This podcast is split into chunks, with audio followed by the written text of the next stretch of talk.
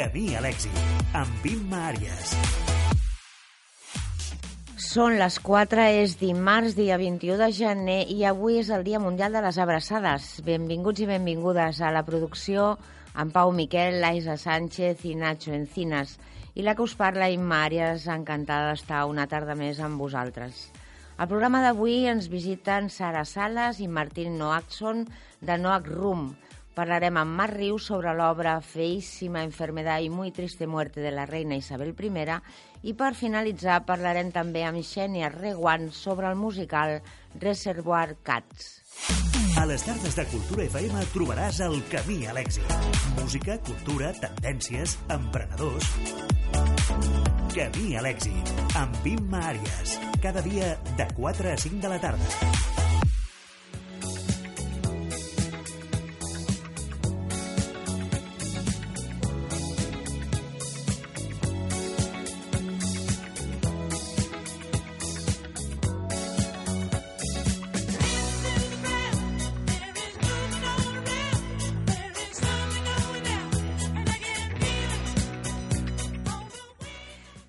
M'ha entrat sonant Night Fever de The Vigis, el 21 de gener de 1978, Vigis aconseguia que l'àlbum Saturday Night Fever eh, fos el número 1 durant 24 setmanes seguides. I dit això, tinc a la Sara Salas i al Martín Noaxon davant meu, que són veïns de la de l'emissora. I bona tarda, buenas tardes. Buenas tardes. Bienvenidos. Gracias. Uh, Uh, Sara Salas y Martín Noaxon son dos locos de la decoración y expertos en el diseño escandinavo. Ellos son los propietarios de Noack Room, un showroom que vio la luz en mayo del 2013 y donde tienen expuestas piezas decorativas tanto de diseñadores más reconocidos hasta diseñadores más anónimos. Y os pregunto a los dos y que conteste quien le apetezca más, uh, ¿qué es Noack Room y cómo nació esta idea? Bueno, eh, es eh, Noack sí, corto por mi apellido Noackson y, y era un no, nombre, era la idea, el nombre era de, sí. de, Sara, de verdad. Eh, y tú tenías la idea del negocio también. Bueno, eh, te cuento, gracias por invitarnos. Gracias. Nada, encantados. Eh, encantados de estar aquí. Noack Room surge en 2012. Nosotros eh, veníamos de, bueno, Martín concretamente venía de, de, de, dar la vuelta al mundo en un velero, una historia un poco muy loca durante tres años, y yo venía de vivir en Londres. Es eh, otro programa. Es, es, otro programa. Ah, sí, vale, lo haremos. Lo haremos. Entonces, eh, pues nos apetecía vivir en un sitio, sobre todo, que un poco entre medias de, de Suecia, tampoco Madrid, tampoco Londres. Entonces, Barcelona era como la ciudad ideal, ¿no? Con cerca de la playa, eh, con un tiempo genial. Eh, y luego el tema de la tienda, pues viene que nosotros somos expertos en eh, marketing por tradición familiar, más como uh, lo que es la brocantería. Y, y, y, yo del mundo del, del, diseño y entonces pues aunamos fuerzas somos pareja ¿eh? también ¿eh? que parece que no es, es bueno yo ya nos lo he preguntado sí, porque sí, es evidente sí, ¿eh? se nota y, y, entonces dijimos bueno pues por qué no no uh, traer lo mejor del diseño escandinavo a una ciudad como Barcelona que también siempre ha tenido una tradición en, en temas de, de diseño y, de fabricación de muebles y nos parecía el sitio ideal y así empezamos ¿Y así estáis? ¿O quiere decir estamos. que acertasteis en sí. el lugar? De momento, pues sí. de momento sí, el local o sí, el sitio. Sí, lo... aquí en Poblenou, justo al lado, muy cerca. Solo teníamos 30 metros de andar aquí en el estudio. Pues eh, no, muy, muy, eh, muy felices y contentos de estar aquí en Poblenou eh, hace estos siete años y, y, casi siete años. Casi siete años. Ha dado un giro brutal el barrio. Sí, sí, sí. El, el, el barrio cuando vinimos pues era estaba más en origen, por decirlo así, mm. eh, lo que te comentábamos antes, fuera de... Que, más que, desolado. Más desolado, no sé, diferente. Sí, Nos comentaban sí, que quizás no era el sitio idóneo, ¿no? Nos de, nosotros no somos ninguno de los dos de Barcelona y todo el mundo nos decía, pero os tenéis que ir a la Sampla, os tenéis que ir a Gracia, os tenéis que ir a estos sitios como más así. Pero pero no hubo algo en el barrio que nos atrajo Sí, tanto al, al que conocer la ciudad era sí es lo que llama la atención, atención. directamente, el, el ambiente y La y la historia, La la energía. sí, la había algo, arquitectura eh, que tiene sí, el barrio sí. parece como como una mezcla como Manchester algo así no era Mm. era una cosa como muy loca y dijimos no tenemos que estar aquí y, y nos empeñamos y nos seguimos empeñando y ojalá nos dure mucho La tienda es divina. eh, yo siempre gracias. que paso, eh, Gracias. hay algo que te atrae a mirar, aunque no quieras entrar a mirar o a comprar ninguna pieza, pero realmente hay cosas preciosas. ¿Dónde, ¿De dónde salen estas piezas? ¿Sois vosotros creadores de parte de ellas? ¿Hay- No, No, nada, no, nada, nada, todo cero. es eh, antiguo, Todo o es sem- antiguo. sem- semi-antiguo. Todo es eh, vintage, eh, vintage que es como piezas de no más de 100 años. O Mm. sea, nosotros empezamos, tocamos desde los 30 hasta los 70. Sí. Es, eh, son Vale. todo piezas, piezas vintage originales. Eh, nosotros tenemos un almacén en Suecia y allí recopilamos, clasificamos y luego traemos hacia, hacia Barcelona. Nos pasamos la mayor parte del tiempo que no estamos aquí en Suecia, pues viajando, viajando por Suecia, eh, Dinamarca también hacemos mucho, obviamente, eh, Noruega y parte de Finlandia. Entonces, estas piezas vosotros las adquirís Allá. en estos viajes, Sí. aunque Sí. sean desplazamientos no muy largos, Sí. sabéis dónde ir a sí, buscarlas. contactos, Sí. subastas, hacemos Tenemos muchas muchos subastas, contactos sobre todo contactos. Entonces, So- si hay alguien que os pide algo muy concreto, vosotros sois Mm. buscadores de Sí, esa sí, pieza, sí, ¿eh? tenemos una, una lista, un wish list eh, Mm. de, de clientes y clientes potenciales que, que, que busca algo mu- muy Concreto. concreto, de diseñador o de medida o de diseño o, o material y, y podemos conseguir. Y, A vosotros personalmente, ¿qué diseñadores o diseñadoras os inspiran más? Porque decir un poquito qué mezcla hay en vuestra tienda.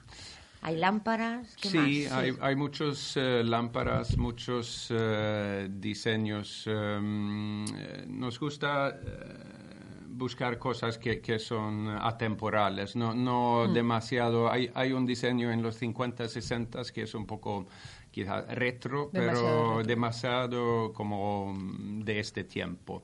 Eh, a nosotros gustan los, los eh, evergreens, los atemporales, diseños modernistas, eh, Modernistas, minimalistas. sí, sí, y, Diseño vintage que nunca pasa de moda, sí. por decirlo así. O sea, Sí. que, que, que es una cosa temporal, que es una pieza que a lo mejor tiene 60 años, Pero, se puede ser fabricado y que diseñado podría ser ayer. y- ayer, sí. hecha ayer. O sea, Sí. no, no huimos un poco de, de, de lo retro, porque lo retro muchas veces parece que vives como en un set de televisión, ¿no? en, un- en- en un decorado. Entonces, eh, lo que nos gusta es que alguien pueda comprar una lámpara de un diseño ah, eh, Mm. y mezclarlo o- y en un entorno mucho más moderno, Más moderno. o mucho más antiguo mucho más también. antiguo Sí, también, Sí, sí. exacto. Es- Bueno, es una idea fantástica. Sí. ¿eh? Además, eh, eso te daba la posibilidad de una decoración única. Sí, sí, en sí. un ambiente. No sé si ayudáis a decorar Sí, también. también, también, Porque, sí. Mm. claro, depende cómo está el lugar, pues a lo mejor hay una pieza que encaja perfectamente. Sí.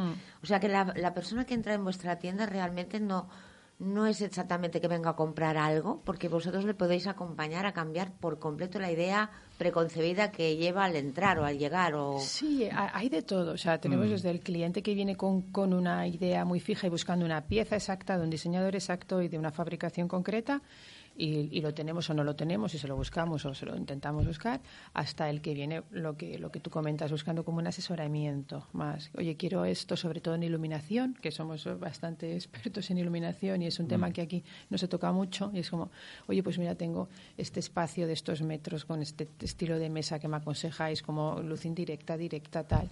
Y entonces, pues, eh, es lo que intentamos hacer. sí, sí, Aparte sí. de iluminación, ¿qué más tenéis como piezas No, es, así? es, Es eh, básicamente desde Aparadores, mesitas eh, pequeñas hasta sí, aparadores grandes. grandes. eh, es- Eh, es, mucho eh, mueble auxiliar también. eh, auxiliar, sí. que, que es eh, donde la gente tiene confianza de empezar a comprar antiguo, cosas antiguas, porque muchos clientes nunca han comprado eh, algo antiguo o, o- o vintage o- y empiezan con algo pequeño, Pequeño. quizás y después eh, se animan se y vamos. animan y- Y hacen un museo de la Sí, casa, me sí. imagino. De las piezas que habéis tenido, ¿ha habido alguna que os ha costado quizá vender? Que Sí. El- la el tenéis en primer, casa. eh, Sí, al- el primer, los primeros años o todavía, sí, sí, Sí. eh, no- nos eh, Sí, porque- tenemos una conexión con cada Mucha pieza conexión. porque nos eh, adquirimos y ele- eh, elegimos eh, los Bueno, dos. nosotros de hecho prometimos pieza, que como pues, vivimos, eh, nosotros vivimos encima, te- vivimos arriba de la tienda prácticamente, Sí. entonces al final nuestra casa se ha convertido como en una extensión Mm. del negocio, eh, con lo que hemos vendido piezas, claro, que tenemos en casa. Entonces al final Sí, prometimos a que, veces que había dos cosas. sí, sube a casa sube un interiorista y es como, no, me quiero llevar esto. Entonces tú como profesional al final se lo tienes que vender. Si Pero lo muestras como sí, stock, Exacto, sí. entonces lo tenemos que vender. Pero entonces hicimos un pacto entre nosotros que hay dos piezas en casa, que es de lo que nunca nos desharíamos, que es una, una silla que yo le tengo especial cariño, que es una silla Mademoiselle, Mm. y, y- y un banco que tenemos en la entrada. Y lo demás sabemos que puede estar, pero mañana ya no puede estar. Bueno, así estáis renovando constantemente Sí, el ambiente sí. donde vivís, que sí, está muy sí, bien, sí, ¿eh? El cambio siempre. Cambio. sí. Reciclar, Ah, reciclar bueno, y reciclar. sí. ¿El Feng Shui lo tenéis en cuenta o no? El Feng Shui, sí, sí, Sí, sí, sí. en Un cuenta. poquito, ¿verdad? Sí, sí, sí, sí, sí, Es- sí. es- está muy... Tenemos una casa Claro. además que por la luz que tiene la tenemos llena de plantas Mm. y con una luz aquí increíble en Barcelona y bueno, ¿qué te voy a contar? No, no me cuentes más porque me quiero venir a vivir a, a tu casa ya mismo. Aparte de vender estos productos, ¿ofrecéis algún otro servicio? Si os piden un, yo qué sé, un cuadro, un- ¿podríais? Bueno, nosotros es que como en la, en la tienda también eh, intentamos, bueno, desde que la abrimos, la tienda ha funcionado también como galería, como galería de arte, sobre todo para artistas residentes en Poblenou. Nosotros hemos hecho, bueno, en los siete años, en los siete años que llevamos mm, ya bastantes exposiciones de pintura, escultura y cerámica.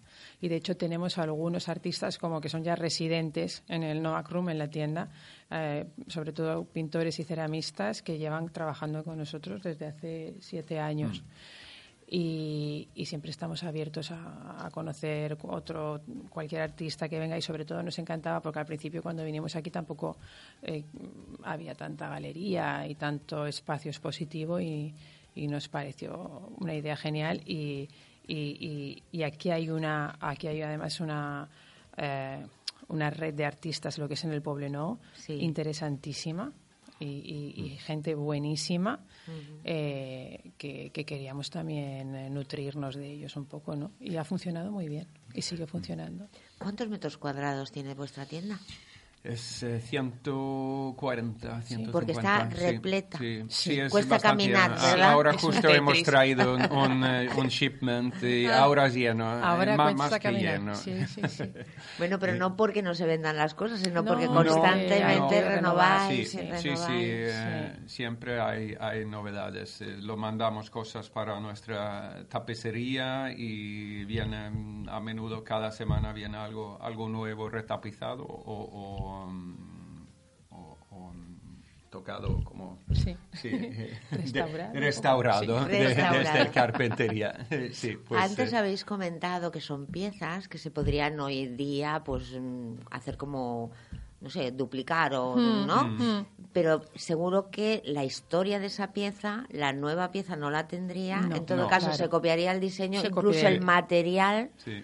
No puede tiene nada que, que ver. no Es que la- la- el acabado, lo que tú comentas, el material, las maderas.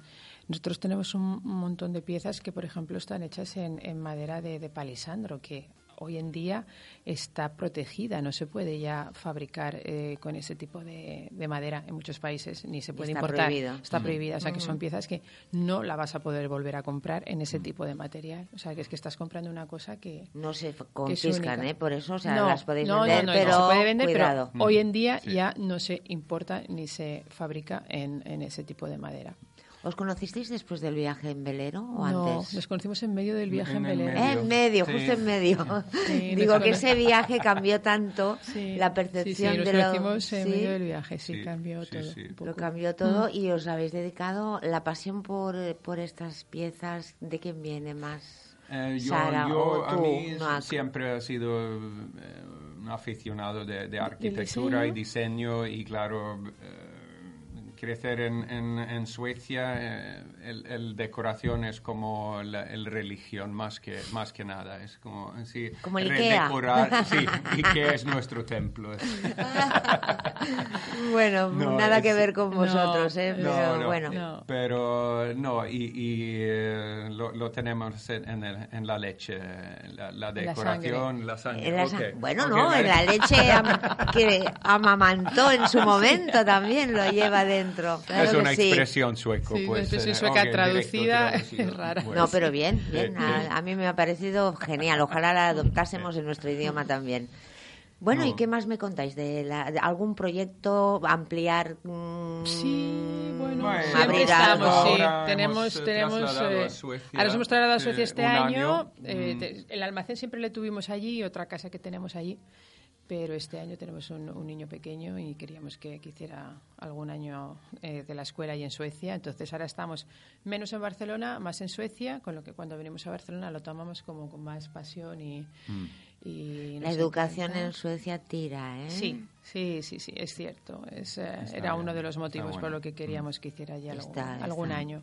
Me alegro mucho Sí. que hayáis podido Sí. ponerlo en práctica, En este práctica. deseo, porque seguro que lo agradeces. ¿Un nene? ¿Un, una Un niño, Un Ulof, niño, sí, Ulof. cinco años, sí. Sí. Pues nada, desde aquí, Ulof, por si oye el, Sí. el vídeo, el audio cuando Sí. lo, lo tengáis eh, con vosotros, pues que sepa que también hemos hablado de él. Mm. Sí. Y, y nada, no sé, los precios oscilan entre... Es que el precio- O mejor que la... Yo digo razonable. razonable. Por lo que es depende, pero hay cosas. Pero puedes comprarte una lámpara, yo siempre diseño. digo, porque Sí. cuando decimos tenemos, la gente se cree que es esta cosa como. No, hay lámparas que empiezan por 40 euros y Hasta luego hay 2.000, piezas eh, mucho 3.000 más caras, euros, pero, pero, claro, el- hay el, cosas muy, muy asequibles. Es ¿eh? que, Sí, la- sí, a ver, sí. eh, los precios son también, es que están, hablar de eso, yo lo he querido comentar, pero Sí, también un es- poco no. como echando un cable, porque Sí. hay cosas de 40 euros, como habéis dicho, que, Sí. que son piezas únicas o que son únicas. de una Mm. época que Mm. también vale tiene su, su valor, su ¿no? valor. Pero claro, que alguien se gaste 3.000 euros en una iluminación a mí me parece perfecto. Si es- le gusta, Si si, le la gusta, pieza lo vale. Sí. y si le queda maravillosamente bien en su, En su entorno, casa. en su casa o donde quiera que sea, pues, ale, pues Y alegría. hay muchos de estas piezas que los últimos seis años ha subido del precio también, pues es una inversión. inversión. también, Al final es una sí, inversión. algunos diseñadores eh, es mucho más caro ahora que hace. Sí, cinco ahora nosotros seis tendremos años, clientes pues. que hace seis años que compraron una pieza Y- que ahora sería difícil que nosotros se la compráramos a ellos por el precio que, Que la subido. Sí, sí, O sea, es sí. como un poco no el oro, pero sí que son. Sí, yo No. creo que es una buena inversión, sí, porque es una pieza que vas a poder revender, o sea, que tú te marchas por cualquier cosa de Y tu casa quieres, eh, y tienes que y la vas a poder revender y la vas a poder vender a un buen Cualquier precio. Mm. cosa, de verdad, porque si compras algo de Ikea y vas a mudar en 3, 4 años, eh, Lo vas a tener que no tirar. tiene mucho de valor. De valor. eh, Bueno, y cuando entras en la tienda, ah, que además creo que no hay un letrero luminoso, No, no ni mucho nada. menos, pero sí que tiendes a, Sí. a- a- a mirar sobre todo, siempre Mm. que pasas, ¿no?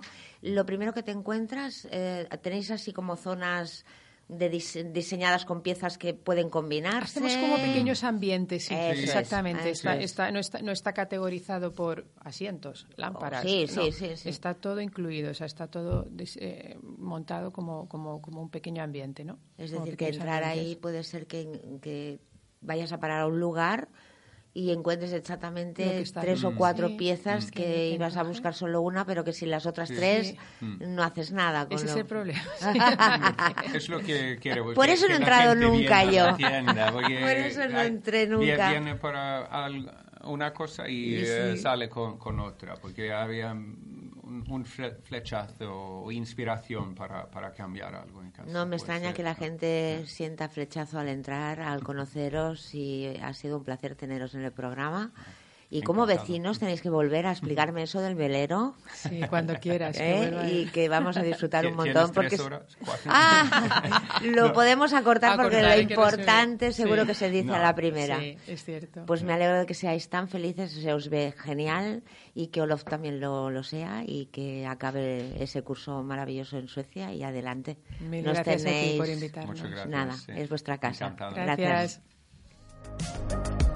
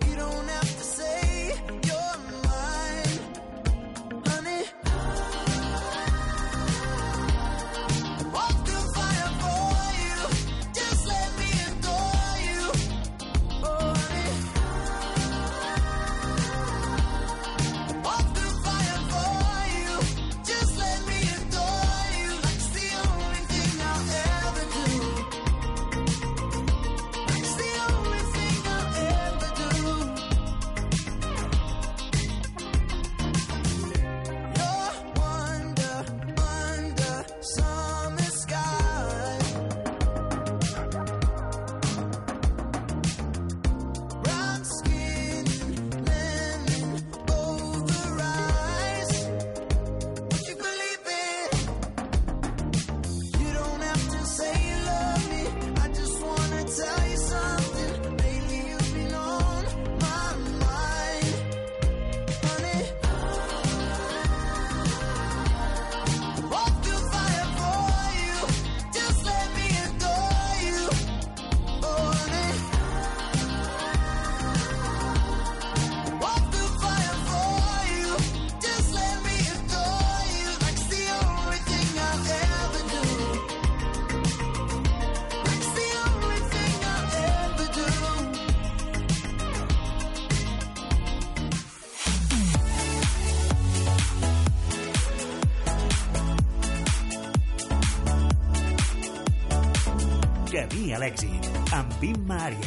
Cada dia de 4 a 5 de la tarda. Adore You de Harry Styles ens acompanya fins a trobar-nos amb Marc Rius. Bona tarda, Marc. Hola, què tal? Bona tarda. Com estem? Molt bé, molt bé, molt bé. Doncs aquí Disfrutant també. Del, del nostre cap de setmana. Ah, ah, és que... ah, bueno, ja, ja, ja. Teniu horaris diferents. bueno, Tenim horaris canviats, sí. Molt bé, molt bé. Marc Rius és actor de la nova obra Feíssima enfermedad y muy triste muerte de la reina Isabel I i esteu en celebració de 10 anys que la vostra companyia, La Calòrica, eh, va fer aquesta obra als teatres i ara ha tornat també. És correcte el Exacte. que et dic? Sí?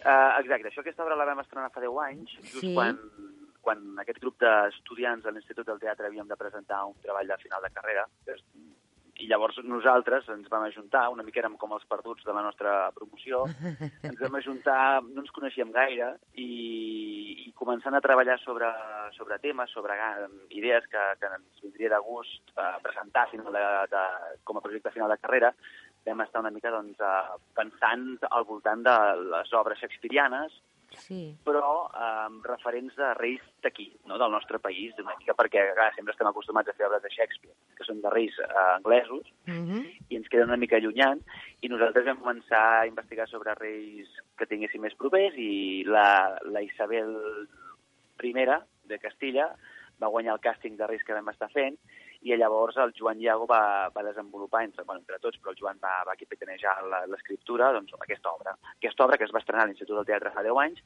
i que va donar pas a la creació de la companyia de la Calòrica. En aquell moment era un grup d'estudiants, simplement. Mare meva, i ara sou una companyia que, a més a més, actueu al Teatre Lliure. Ho comento també perquè fins al 31 de gener, justament de dimecres a divendres, per això estàs en cap de setmana, a les, a les 8 del vespre i dissabte també, que a les 5 i mitja, a les 9, diumenge a les 6, etc etc, feu les representacions. Llavors, la història està ambientada al segle XVI, i com és interpretar una obra d'aquella època? De què tracta una mica? Qui va ser Isabel I?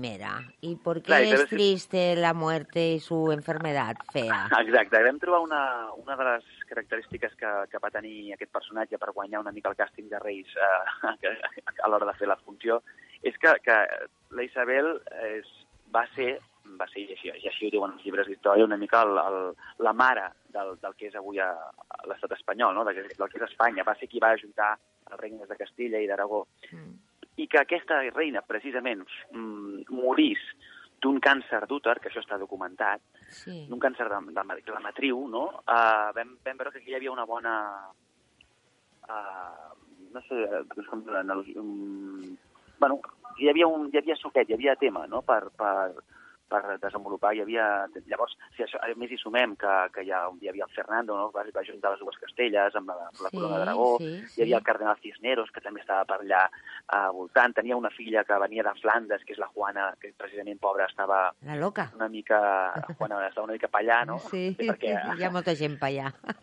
estava un exemple allà, però també perquè venia d'on venia, no? que l'havien portat amb 15 anys allà a Flandes a casar-se Sí, amb un tio sí, sí. que no la tractava del tot bé, i, bueno, doncs tenia tot un seguit d'ingredients que, en- que ens ajudava bueno, que, que, a fer una història entretinguda, que no és 100% no està 100% documentada històricament, és a dir, que el Joan ens hem permès moltes llicències de dramatúrgiques que no, no, no es corresponen a, a, A la realitat, no és una... a la realitat, Sí. però sí, sí, que, sí, que, sí que es va fer un treball a fons de, de, de, de històric, històric, Vale, de vale. referents. És que saps què passa? Que la veritat sempre és tan objectiva, vull dir que igual Clar. aquests petits canvis que feu vosaltres són més reals que el que ha quedat escrit en, en, el, en els llibres, m'explico? O Exacte, de això- manera això- històrica? Això mai ho sabrem, això ja No. dependrà dels ulls de cada espectador que li vulgui, li vulgui Sí. sí. de, de veracitat o no a l'espectacle. Sí, sí.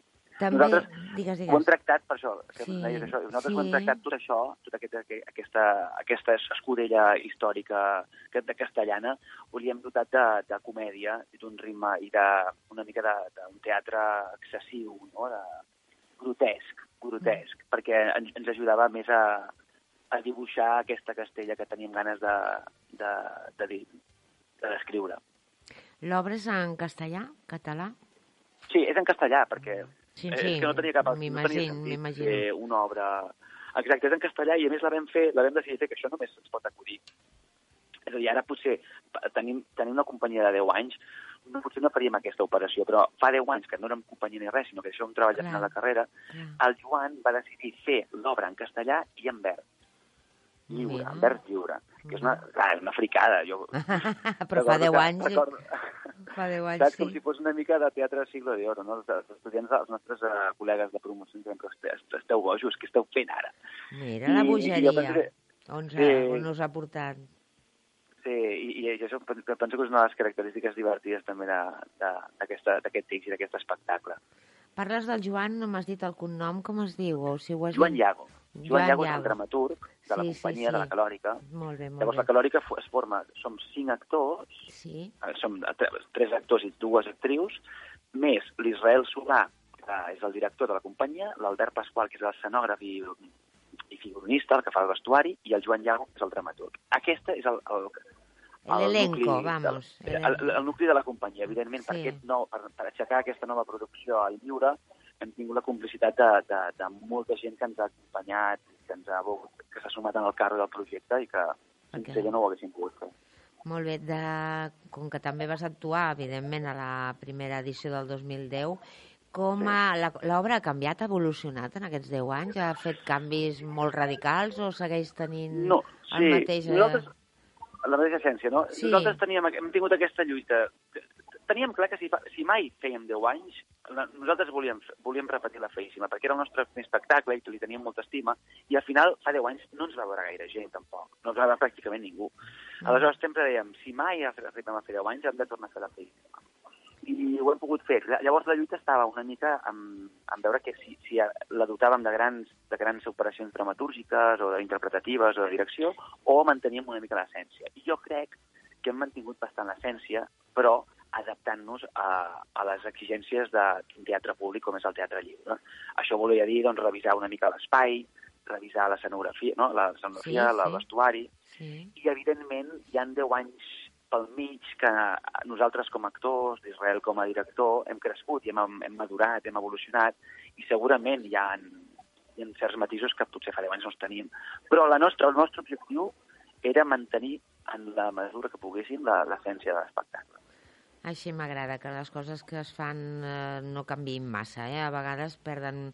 Un petit Clar, canvi fa que perdi tota la, tot allò que vau Sí. crear en aquell moment i que éreu joves, que tothom us tractava com, mira, los, no? los locos, si m'ho permets, perquè ho has Los dit tu, locos, eh? clar, no és perquè sí, totalment, totalment, jo hi i pensi això.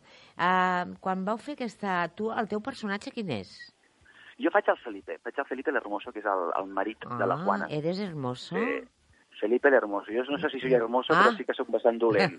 Diguéssim que Felipe, el, el personatge de Felipe l'Hermoso que fem és, és una mica el, la- l'Europa que ja estava en, un, en el Renaixement, una mica en aquella època, que apareix de cop i volta a la cort castellana, una cort que encara estava en una època de foscor, de fosca, um, bastant bruta, i apareix de cop i volta el Felipe, que sembla que vingui la, el sol, la llum europea, no? la modernor, però al final veiem que també tenia uns tics eh, Mm. dolents, no? Mm. en el qual es veia com un maltractador cap a la seva esposa, no? la Juana, i per tant que tampoc és tot el que reluce, no? I què Eh, fa d'Isabel I? Qui és l'actriu que, Exacte. que ho passa No, mira. tan malament? Doncs la, t'hauré de corregir perquè no és una actriu. Una de les Ah, coses, és un- quan et deia mira, que fèiem que un, un teatre grotesc, és que volíem que la, la Isabel la, la interpretés un noi Mm. que és l'editor Galisteo, un noi que Vale. fa un metre 90, o sigui, és un, és Uau. un tros d'home, que, en co- eh, contraposició al Fernando, que mereix un, el noi que el fa, el Xavi Francesc, Sí. mereix un 1,70. Ah. Clar, això també és important, és un detall important, no? Quan l'espectador ve a veure la feíssima es troba amb un, amb un tio, un tiarro, que fa d'Isabel, també una mica perquè era una... Es veu, està documentat que era una tia amb molt de caràcter i, i vam, vam pensar que això ens podia... Bueno, és una operació que també feien les obres de Shakespeare mm, a la seva època, no? Sí, sí, coses Per altra banda, Mhm. per altra banda tenim el Cardenal, que és el paper, un paper que interpreta una noia, que és la Carla, la Carla Rovira, Mhm. i que vam pensar que també podia ser interessant que el paper de l'Església l'interpretés una, Una dona? una dona, no? Mm. Sí, sí. Bueno, han sigut aquestes operacions així grotesques. i Fanta- una No, no, no, ara ja sé perquè sou friquis, us diuen friquis, us diuen un poco pallà. Un poco locos, sí. Però eh, està molt bé, està molt bé. Qualsevol idea que canvi coses i que doni oportunitats de veure el mateix d'una manera diferent des d'un altre angle, a mi em sembla que tot és mm, transgredir, però a més a més arribar a públic divers i, i que segur que fa efecte, vamos, a, que no, el que no es queda a ningú és a, així com que no ha passat res, no? Eh, Sinó que hi ha Ah, molt... exacte. Jo, jo crec que la gent... eh, Dura una hora, dura potser és poc, però és una, Sí. una hora bastant intensa, bastant de, una bona hòstia, una bona sacsejada, Ara. uh, i és el que pretenem, eh? Tampoc pretenem gaire cosa més que, que, que això, que una cosa, una obra intensa, nosaltres sempre diem que fem teatre d'escudella perquè és com intens i... I ple i d'ingredients. copiós, No? I ple ple d'ingredients i calòric, calòric, que la Sí, sí, sí, sí. però amb poc, Molt bé. poca estona. El vostre públic, eh, no sé si és, ha canviat molt de fa 10 anys o el que teniu ara, com, quin és? Com, com, el, com el veus tu? Jove, menys jove? Eh, Doncs, com sí. reaccionen amb l'obra? Què, què, què, què ens pots dir d'això? Ma, ma, mira, m'agrada que facis aquesta pregunta perquè és una cosa que ens estem preguntant bastant últimament, no? Cap a on anem i Sí. perquè quin tipus de públic ens està venint. Com que estem fent una... Sobretot ara, eh? La feixima no ho és tant, però les últimes, les darreres obres que hem fet teníem un, un component més polític i més del moment que estem vivint. Nosaltres també teníem la sensació que el nostre públic era generacional, és a dir, era, era una mica el, el, els de la nostra generació. Sí. Però ara ens estem trobant que ens està venint gent més jove, gent de 20 anys, nosaltres ja rondem entre els 30 i els 40, Mhm. i està venint gent més jove i ens està comprant una mica el discurs, així com gent més gran també ens l'ha comprat des de fa temps, no? Sí. Per tant, ostres, de moment tant de bo això continuï així, perquè creiem que és important agradar a la gent del nostre, de la nostra edat, i més gran, però també és important eh, que t'escolti la gent, les noves generacions, les que pugen i les que tenen eh, coses a dir, no? Per tant, bueno, estem contents perquè hem vist molta, molta gent jove a la platea del lliure. Doncs la gent jove cada cop més està preparada per entrar a veure moltes coses diferents i tenir també la seva pròpia opinió. I a mi em sembla genial que, que compteu amb gent jove i també de més edat perquè sí que hi ha com una unió, saps? Els més grans semblen més Sí, joves, els més és que- joves estan més madurs, no sé, ja com... estem canviant, el món canvia i és Ja, ja evident espero que... que això continuï, clar. Hombre, és que no, no podem quedar-nos aquí. Què dius tu de la companyia La Calòrica? Primer això de, que deies abans de l'escudella, per això li heu dit La Calòrica, no? Perquè la gent Sí. surti farta i tipa, però a gust, no? De dir, ostres, de qui... sí. Has menjat un bon plat d'escudella. Sí, sí, sí. A part, Sí. això és una, per una banda, i llavors hi ha la realitat, que és que som una companyia que, que ens agrada el teatre, però sobretot ens agrada jalar, ens agrada menjar. Ah, No mira. molt, Ah, ens doncs agrada menjar en fantàstic. excés. També. Bueno, bu- ojo, eh? Ojo amb la, I- amb la salut i aquestes coses. Sí, però... no, ara ens ho estem mirant, eh? Fins ara feliços, però ara que ja estem als 35, 40 Sí, anys, ara ja ens estem començant a mirar i, i ja, ja no fem els, els dinars que fèiem abans, potser, però bueno, igualment continuem amb l'essència aquesta del menjar. Sí. Molt bé. No, diuen, diuen que somos lo que comemos, en tot cas, vull dir, quan un pot i s'atipa de tot i, tot i li senta bé, doncs fantàstic, vull dir que eh, després expressa també unes coses diferents al que només menja pues, verdureta i pollastre a la planxa, per dir alguna cosa, no? És evident que el menjar fa molt, eh? Per tant, eh, que comencéssiu així en plan calories a tope, eh, algú us ha acompanyat durant aquests anys, segur que a, a triomfar o a fer coses diferents. Estic convençuda, eh, que el menjar té molt a veure. Mira el que et dic. Jo crec que també. Vale. Una altra coseta que et volia preguntar Digues. també abans d'acabar l'entrevista. Vosaltres, com a companyia, quan torneu als teatres, us venen a buscar perquè interpreteu l'obra o sou vosaltres que aneu a presentar l'obra, diferents possibilitats de teatre i llavors us diuen, vale, d'acord, com van aquests temes en el vostre fins cas, ara, eh? Fins ara nosaltres ens hem trobat, ha sigut una companyia que, ens, a més, ens, eh, a part de- d'elaborar els nostres propis espectacles, també hem Sí. de portar nosaltres mateixos i hem de fer unes feines que no, ens han, no hem après ni ens han ensenyat a, a gestionar, no? Clar, com, clar. com a gestionar una subvenció, com a gestionar un, un- pressupost, una, una campanya de màrqueting o de, de, de publicitat o premsa. Aleshores ens estem com trobant una mica al dia a dia. I, i, i a l'hora de buscar teatre sempre hem hagut de ser nosaltres el que hem a picar les cordes del teatre per presentar projectes. Però sí que és cert que darrerament ja, ja està com està canviant una mica la, la, la truita una mica i, i la, la dinàmica, i ara ja també ens comencen a trucar a nosaltres, no?, per, per, perquè presentem projectes i perquè els expliquem què tenim i què podríem fer, no? I clar, això també suposo que és una de les coses que ens pot fer sentir orgullosos de- Sí. d'haver estat picant pedra durant aquests, aquests 10 anys. No, no, sempre es, abans de que algú t'arribi... O, o, bueno, no, no sé si sempre, eh, perquè generalitzar no m'agrada gens, però, però quan un pica pedra 10 anys sobre algú que, que li neix de dintre i que té a favor poques coses, al final possiblement acabi sent un èxit absolut que m'imagino que és el que esteu visquent en aquests moments i que us desitjo que això sigui de llarga durada, Marc. Ai, mira, tant de bo, tant de bo, Sí. toquem fusta. Vinga, Nosaltres- no, jo, jo nosaltres ja la toco. Mira, jo he tocat fusta i... i Jo també. Doncs endavant. Doncs, eh, si no vols afegir cap coseta, si teniu alguna obra pendent de, de tirar en marxa o prevista per fer durant Bueno. aquest any o no... Mira, aquest any que és l'any del desè aniversari, el que sí que Sí. sabem ara, de moment li podem dir amb tota garantia i seguretat, és que a partir d'aquí un mes, més o menys, començarà la gira per tot Catalunya dels ocells, que és l'espectacle que vam fer ara fa un any a la Sala Beckett, que va anar molt bé, que estem molt contents. Sí, Eh, Comença una gira que ens portarà doncs, això, per moltes ciutats de Catalunya al llarg de la primavera i al llarg de la tardor.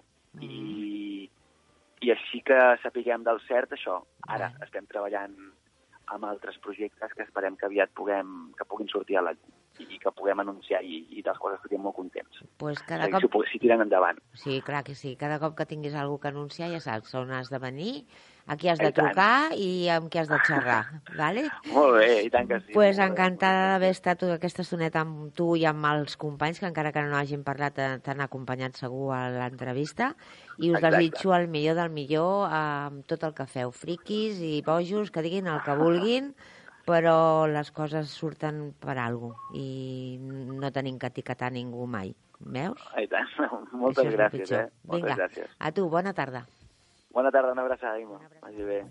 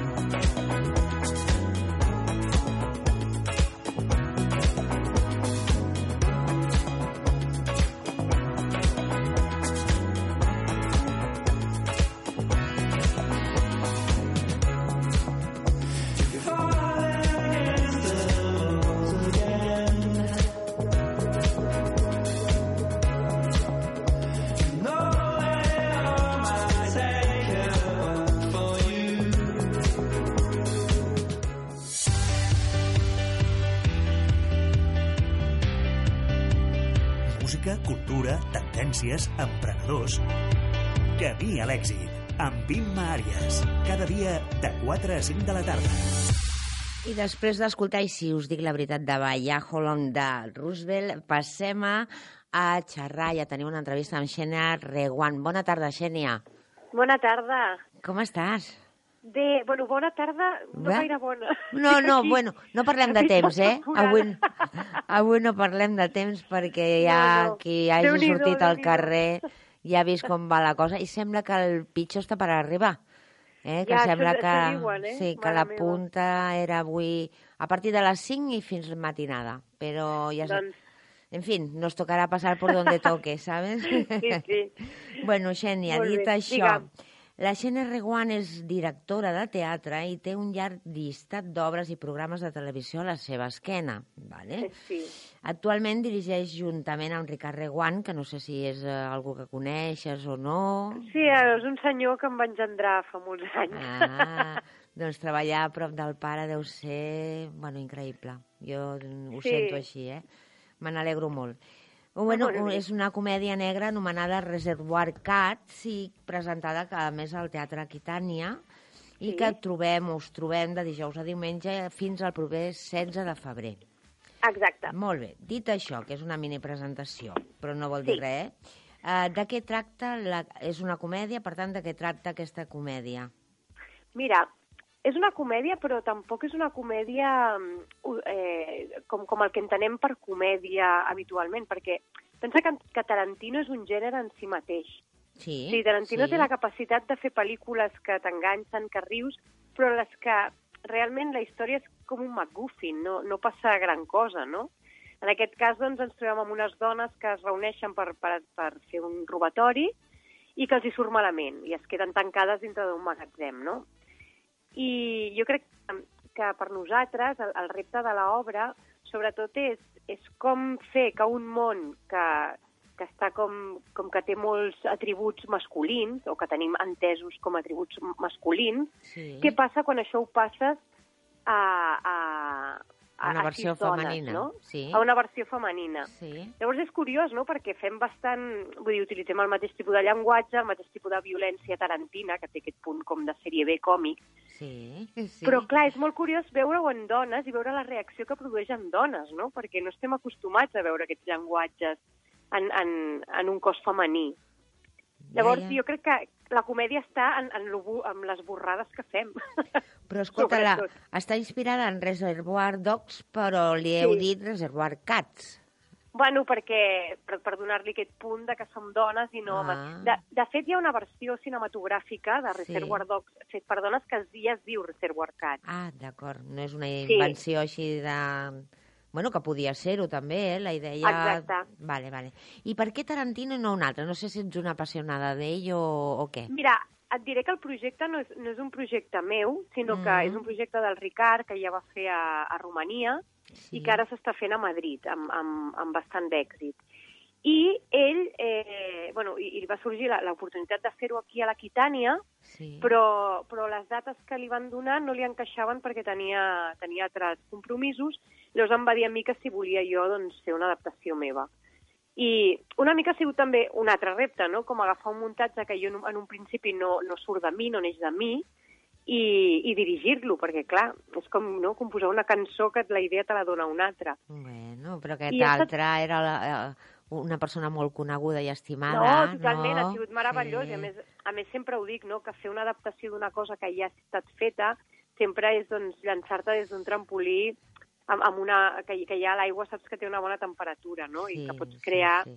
pots afegir, no has de crear des de zero. Llavors ha sigut molt, ha sigut molt divertit treballar amb les noies, ficar-nos en aquest univers, com fer bastant el gamberro, no? Permetre'ns fer el gamberro.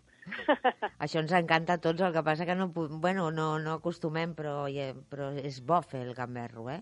O la gamberra, Totalment. és igual, eh? Allibera molt. Allibera molt moltíssim, sí.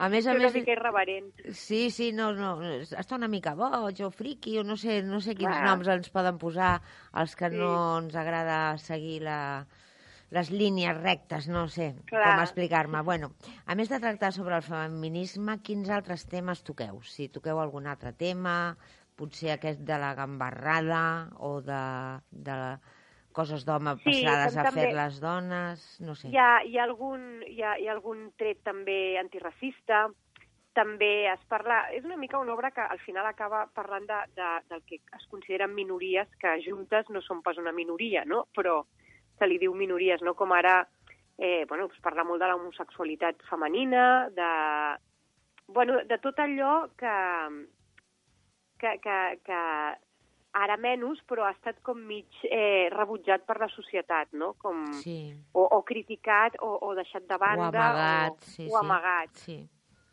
Però aquesta obra es veu la necessitat justament de l'alliberació de les dones. I això per tu què significa, aviam? Doncs sé. mira, ho estic una mica com explorant, perquè és, és una paraula molt gran, no?, la lliberació de Uf. les dones, i a més a més, avui en dia com que fem molta literatura d'això, no?, com llegim molt, està molt en el discurs, però jo sempre dic que hi ha, que hi ha un pas entre intel·lectualitzar molt la lliberació de la dona o aixecar el cul de la cadira i posar-s'hi, no? Clar. I llavors és una cosa que ens hi hem trobat nosaltres en el muntatge, com que de cop hi parlem molt malament durant l'obra, i ens ha costat, fixa't tu.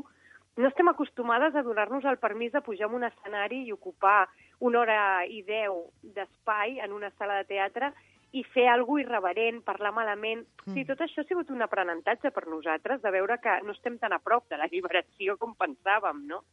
que ho No. tenim tot molt intel·lectualitzat, realment, i que hi ha molt camí per fer en lo vivencial. M'explico? Sí, tant que t'expliques. Saps què Mm. passa? Que aquí el que pesa no és tant si la lliberació és de les dones o dels homes, perquè tots som ser humà, eh, som Exacte. humans, saps? Però la paraula llibertat, alliberació, té un pes tan gran Clar. que aviam qui De ho fet, aconsegueix, perquè totalment. socialment és que estem, pues, imagina't, eh, no? copsats per tot arreu. I Home, és mira, jo estudio Humanitats Sí, i la gent em diu. Què tal Humanitats? Dic, doncs mira, m'agrada molt, però també em deprimeix un No. poc de veure, de veure el lastre que portem en general, no només entre dones i homes. Jo, de fet, sempre ho dic, que no és una... No, no és... Vull dir que el gènere existeix en, en, Sí. en, en el sentit biològic, però Ah. en el sentit cultural no hauria d'existir com existeix, no? Està tot molt, molt, molt fraccionat d'una manera cultural, no? I, Massa tipificat i Sí, massa, al final, exacte. tots venim aquí, tenim un cos diferent i biològicament, com tu dius, pues sí, hi ha detalls molt, molt diferents entre un cos i un altre, Exacte. però realment l'essència de la persona i... No, hem, hem agafat lliure. atributs humans i els Sí. hem classificat entre home i dona, no? I Però- això és interessant perquè és interessant posar-ho en peu, no? No, no tan... Està molt bé tota la, la literatura, però és important posar-ho en peu, viure-ho, eh, ensenyar-ho, veure Sí, què sí. et passa amb això, no? Veure què et passa veure sis dones eh, fent el gamberro. O sigui, tot això crec que és interessant també de l'obra, més enllà de que sigui còmica o no, no? Doncs, Xènia, tu haguessis estat la mateixa Xènia Reguant que ets si no hagués estat al teu costat el Ricard Reguant, pare? Home, segur, segur que no. Vull dir, jo m'he criat a, a, les bambalines d'un teatre, no? Bé. És com, com el teatre. Jo sempre que estic en un teatre hi ha algú com, no ho sé, és algú com casa.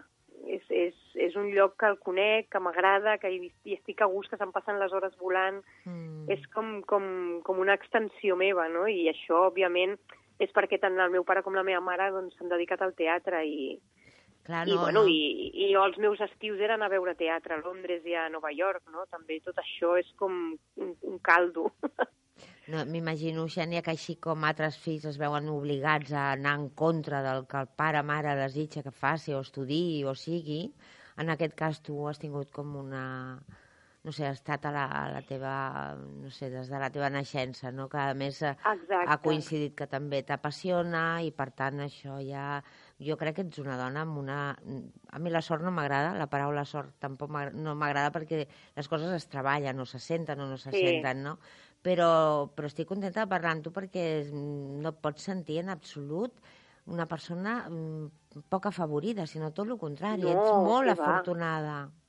Jo ho veig Sí, així, jo sempre eh? ho dic, eh, que sóc molt, no només per la part aquesta, No, sinó no. realment tinc so, o sigui, em sento una persona afortunada que no que gràcies a Déu toco fusta, doncs mira, vaig, em vaig posar a tenir fills i me'n van sortir dos de cop. Ah. què, què més vols que et digui? Ja per duplicado, no? Ja, Mira ja que ho faig, ho afortunada. faig. Sí que ho ets, sí. Exacte. Molt bé, molt vull bé. dir que sí, crec que també sóc molt conscient d'això, vull dir que m'agrada ser-ne conscient, que, Sí. que una altra, a vegades amb el teatre es passen molts nervis, jo sempre sóc molt, no passa res, ningú morirà, per sort.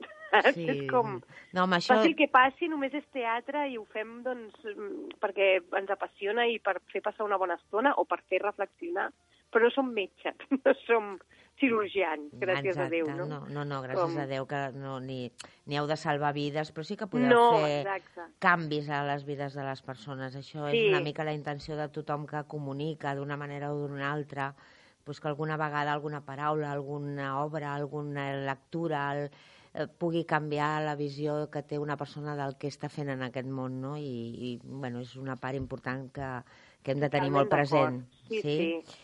Amb I quina tant. sensació voldries que sortís al públic o creus que surt al públic després de presenciar l'obra?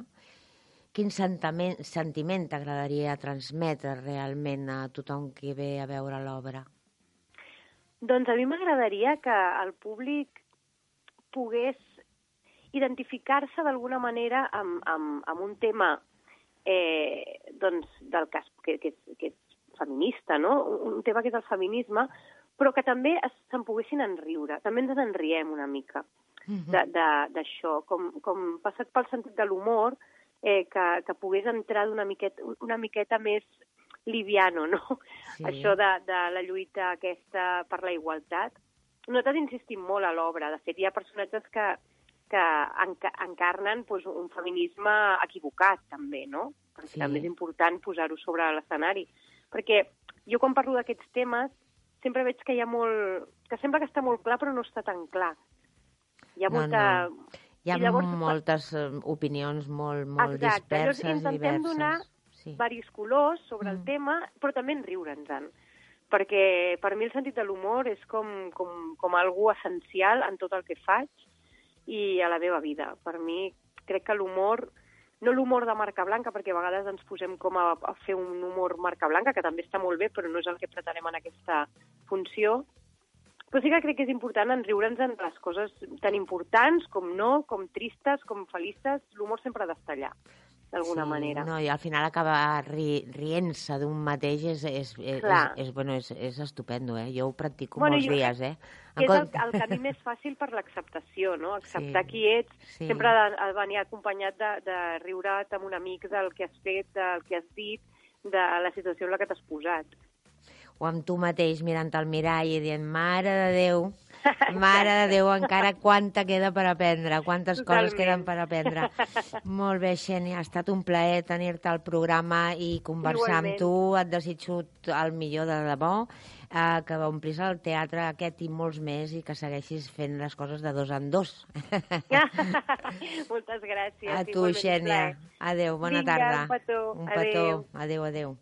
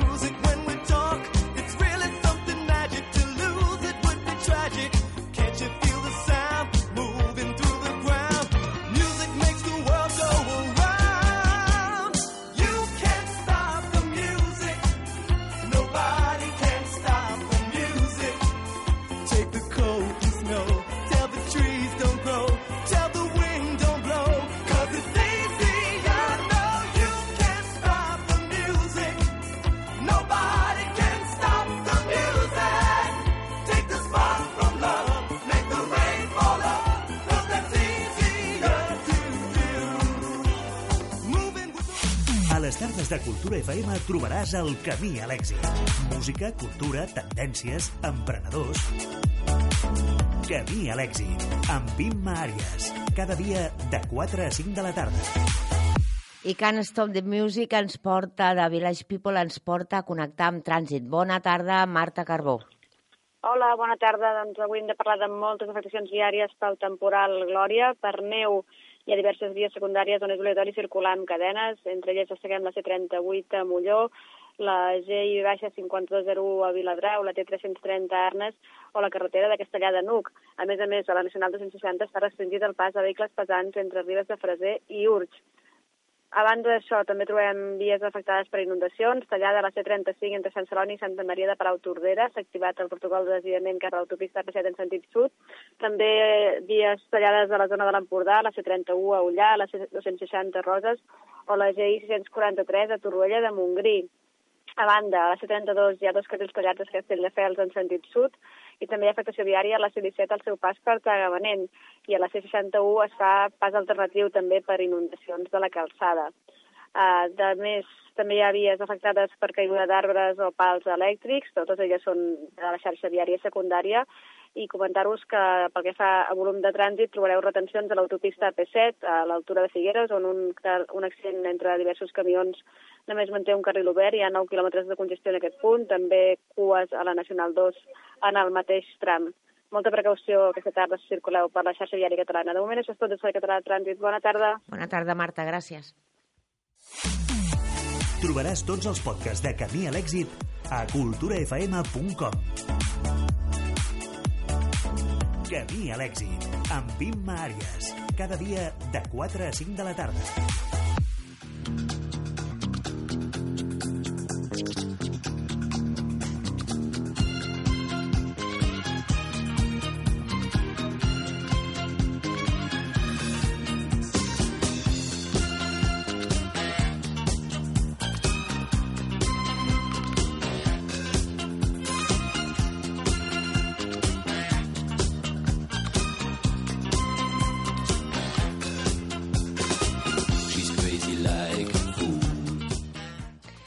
De Bonnie M eh, estem, eh, hem escoltat Daddy Cool i ara sí que fem una repassada al que podem fer durant aquests dies que, que tenim per davant, eh, començant també fins i tot per avui. A la Casa Elizalde trobem postals des de Barcelona, una unió entre exposició i visita guiada centrada en la crítica i el debat a la idealització del paisatge, el turisme massificat, les ciutats postals i el fet de viatjar. Els visitants podran fer la seva postal i emportar-se un dibuix de l'artista, avui, com us he dit, a les sis i mitja de la tarda. Shiwar és un col·lectiu de cançó lliure i performance en constant moviment, liderat per Adriano Galante. Celebra 10 anys de vida durant més, eh, aquest mes de gener i ho farà de la mà de les i els artistes col·laboradors que els han acompanyat des dels seus inicis durant 10 dies seguits. Uh, del 15 al 25 de gener la banda es reunirà en 10 barris de Barcelona i avui, dia 21 de gener, tindrà lloc Desprendimiento, un espectacle de cinema amb improvisació sonora al convent de Sant Agustí. Per amants de l'art abstracte, el, el IB Contemporani Art Gallery presenta l'exposició Abstraccions, protagonitzada per Antonio Lazo, Joan III, Maria Prats, Massimiliano Moro, Pietro Copogrosso, Sito Mújica i Yomuto. I ara sí que ha arribat el moment de preguntar-vos, que ja que és el dia de l'abraçada, si heu abraçat algú, si no ho heu fet, agafeu el primer que tingueu al costat, sigui o sigui, que hi sigueu, i feu una abraçada perquè s'uneixin els cors i de veritat, de veritat que us emocionarà. Recepta del metge, abraçada, eh, us deixo aquí fins demà a les 4 de la tarda. Petons guapos, guapes, guapes i guapos. She's